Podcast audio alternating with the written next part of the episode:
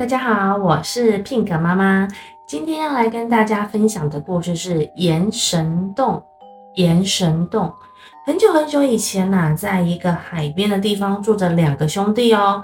他们两个每天都要到海上去捕鱼，然后再把捕到的鱼呢拿到市场呢去卖掉过日子。哥哥的心肠非常不好，经常做一些坏事情。弟弟的心地却很善良哦，他做事情都会替别人着想哦。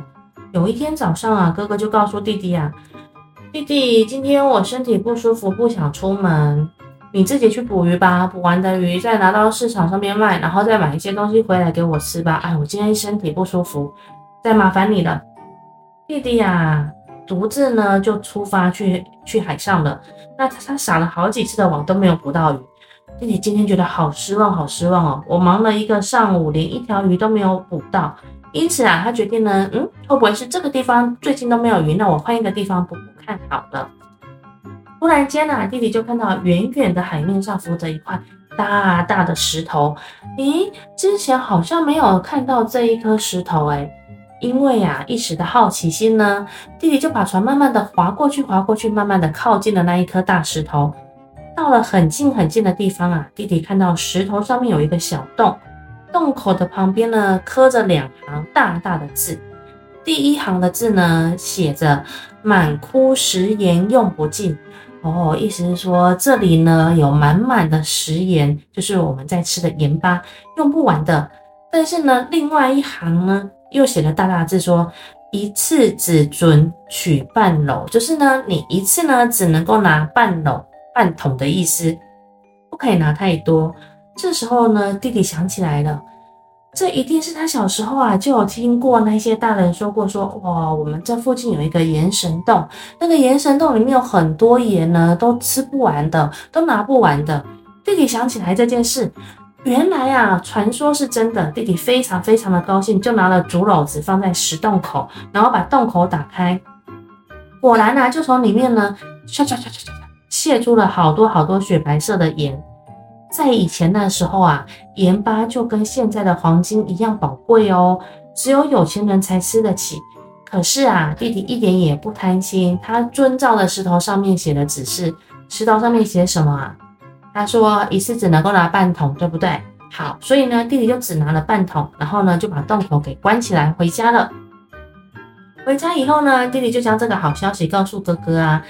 他告诉哥哥说：“从今以后啊，我们兄弟不必辛苦的捕鱼过日子了。我已经找到了盐神洞的那个洞口了。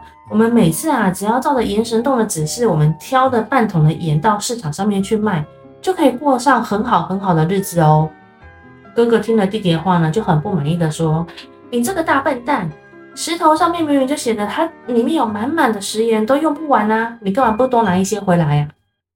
哥哥，可是石头上明明也写着说一次只准取半篓，就是我一次只能拿半桶啊。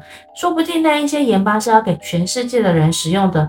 假如说我们一次拿的太多，万一盐神爷生气了，事情不就不好了吗？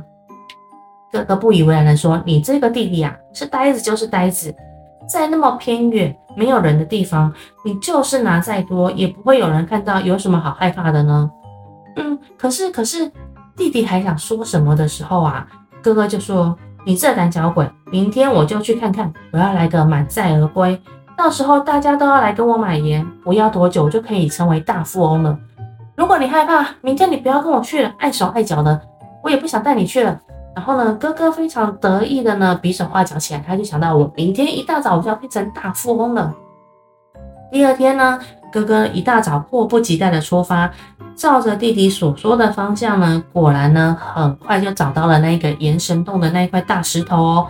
哥哥就想说，嗯，我一定要装到满满的、满满的才要回去。哥哥一面说，一面就把洞口打开。那一样呢，洞口一打开，就听到唰唰唰唰的声音，雪白的岩粒呢，好像下雨一样呢，落在了他的船上。不多久呢，船上就累积成一座白色的小山喽。哥哥想说，这样一座这么大一座小山应该够了吧？不不不，我觉得还可以再多装一点的。哥哥看到这些雪白的盐巴呢，他想成了黄澄澄的黄金，他整个呢昏了头。顾不得石头上的下一句话，一次只能取半桶这件事情，他只想到自己就要变成了富翁，怎么不开心呢？于是呢，他就一直让盐巴一直流下来，一直流下来，流到他的船船上。小小的船可以受得了那么重的东西吗？